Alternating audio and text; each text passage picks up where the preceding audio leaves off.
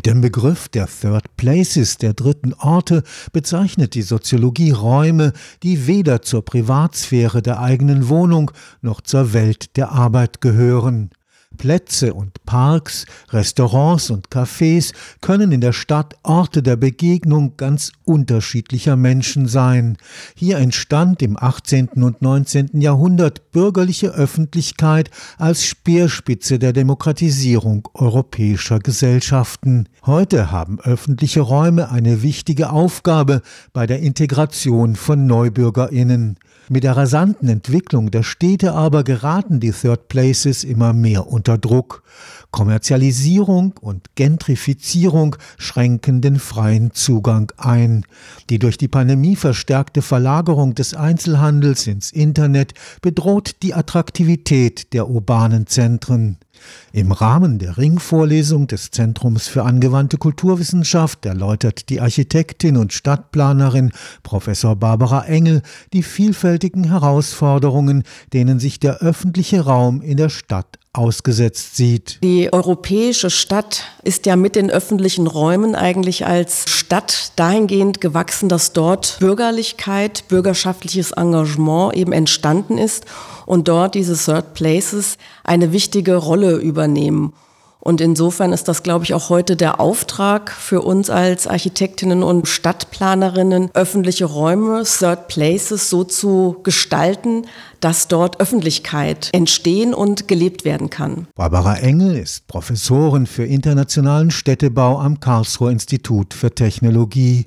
Sie ist überzeugt, Stadtplanung kann heute nur gelingen, wenn sie den direkten Dialog mit den betroffenen Menschen sucht. Wir müssen es schaffen, auch bei der Entwicklung von Konzepten oder Zukunftsbildern der Stadt alle Interessen mitzunehmen. Das heißt, wir müssen mit den Bürgerinnen kommunizieren und im Dialog können wir nur unsere Stadt, glaube ich, für alle zufriedenstellend weiterentwickeln. Stadtplanung kann man nicht nur von den Expertinnen machen lassen, sondern das ist eine Form des Dialogs, der bisweilen sehr mühsam ist, aber auch hochspannend und anregend. Die Kommerzialisierung des öffentlichen Raumes ist für die Stadtplanerin nicht ausschließlich negativ besetzt. Die Bedrohung durch Kommerzialisierung ist einerseits da und gleichzeitig Märkte sind ja durchaus auch stimulierende Aspekte, um Öffentlichkeit oder auch das Begegnen zu fördern. Gleichzeitig ist es so, wenn man sich heute viele zentrale Plätze in städtischen Lagen anschaut, ist es so, dass oft dort die Sitzbereiche wirklich nur zu gastronomischen Einrichtungen gehören,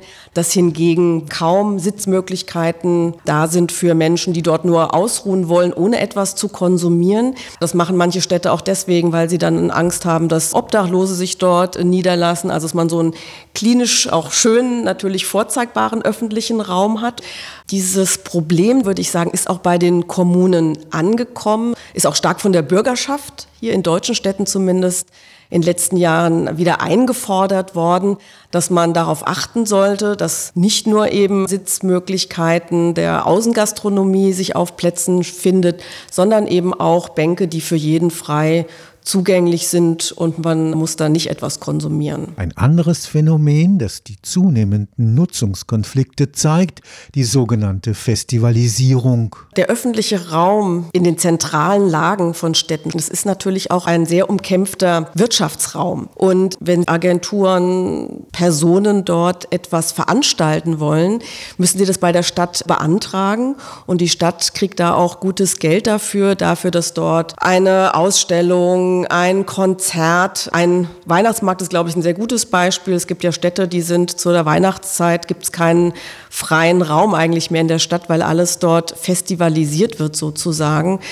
Also und ich glaube, auch hier braucht man einfach eine gesunde Mischung. Man muss da genau hinschauen, auch weil die Räume in der Stadt sind einfach unterschiedlich, dass also nicht alle Räume bespielt werden, aber an manchen Räumen mag das sicherlich Sinn machen, vor allem wenn das temporär natürlich ist. Aber es darf nicht so zum, ja, so, so zum Ausverkauf der Räume ähm, führen. Grüne Inseln in der Stadt und Parks dagegen eignen sich besonders für die niedrigschwellige Begegnung von unterschiedlichen sozialen Gruppen, die sich anderswo kaum je begegnen würden. Gutes Beispiel ist, glaube ich, der Tiergarten in Berlin oder auch der Volkspark Friedrichshain, wenn man dort im Sommer hingeht eine große Party, unterschiedliche Gruppen, die dort den Grill aufstellen und sich auch natürlich erstmal jeder für sich, aber sich dann dort auch näher kommen und wo man eben in enger Nachbarschaft von unterschiedlichen Kulturen dort auch zusammenkommt. Und da ist eben die Voraussetzung, dass das gelingen kann, diese Integration, dass die Räume relativ offen sind, dass sie eben nicht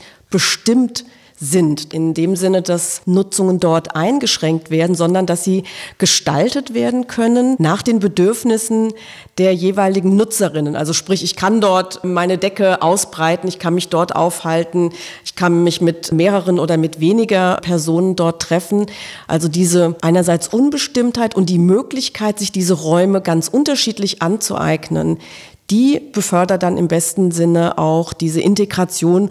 Und ich würde dort eben nicht nur auch die Personengruppen von unterschiedlichen Kulturen mit einbeziehen, sondern insgesamt haben wir es ja mit einer unglaublichen Individualisierung unserer Gesellschaft zu tun, mit unterschiedlichen Altersgruppen. Und das spielt eigentlich genauso auch eine Rolle, dass im besten Falle all diese unterschiedlichen Menschen und Personen sich im öffentlichen Raum begegnen können. Im Kontext des Klimawandels müssen Grünflächen im urbanen Umfeld auch ökologische Funktionen erfüllen. Und das ist vielleicht auch eine der größten Herausforderungen, die öffentliche Räume oder auch Third Places haben, dass so viele unterschiedliche Interessen dort befriedigt werden sollen. Also es gibt ganz viele unterschiedliche Anforderungen und das soll manchmal auf ganz kleinem Raum alles gelingen. Das ist so manchmal die Quadratur des Kreises oder kaum möglich. Eine weitere, durch die Covid-Pandemie noch verstärkte Herausforderung erwächst aus der Verlagerung des Einzelhandels ins Internet. Sie hat vor allem in mittleren Städten zu einer schleichenden Entleerung der urbanen Zentren geführt. Meines Erachtens ist das die Chance, aber auch für Städte darüber nachzudenken, was denn so der Kern oder das Herz auch unserer Städte, nämlich in der Innenstadt, sein sollte. Denn in den letzten Jahren hat es eben auch zu dieser starken Kommerzialisierung in den Innenstädten geführt. Also das Zentrum der Städte in deutschen Städten sind die Kaufhäuser groß und klein und sind die Lokale und Restaurants. Wenn diese Belebung nun verschwindet durch den Internethandel, wäre meine Frage, ob nicht auch die Innenstadt anders oder auch wirklich die Stadtzentren anders gedacht werden können. Könnte nicht auch in der Innenstadt stärker gewohnt werden? Könnte es nicht auch im Sinne nämlich der Third Places es Räume werden, wo man sich begegnet, aber nicht nur eben im Restaurant, sondern auch als Erholungsraum? Also auch das ist ja ein Wunsch, der von Bürgerinnen immer mehr auch geäußert wird, dass man auch stärker wirklich Freiräume der Erholung auch in zentralen Lagen hat. Und diese beiden Themen, also insbesondere auch das Wohnen, und das wäre eine wunderbare Belebung für die Innenstädte, also die anstelle des reinen Kommerzes treten könnte, im Dialog dann auch mit Bildungseinrichtungen, die würden auch durchaus zu einer Belebung der Innenstädte beitragen. Und ich könnte mir das als großen Gewinn vorstellen. Für die Karlsruher Stadtplanerin gibt es nicht die eine ideale Stadt. Dafür sei der urbane Raum zu sehr dynamischen Anpassungs- und Veränderungsprozessen unterworfen.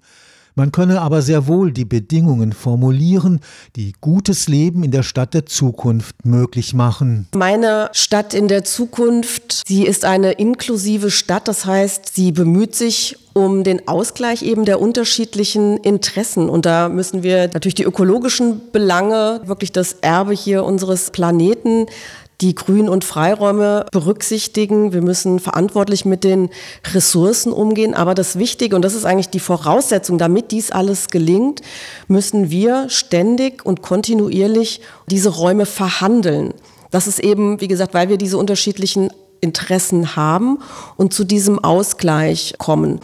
Und das vielleicht auch im Rückkehrschluss dazu, dass wir festgestellt haben, bei aller Internetnutzung und Digitalisierung, wie wichtig, auch das haben wir durch Corona nochmal gelernt, wie wichtig die persönliche Begegnung und die Stadt zum Anfassen ist. Stefan Fuchs, Karlsruher Institut für Technologie.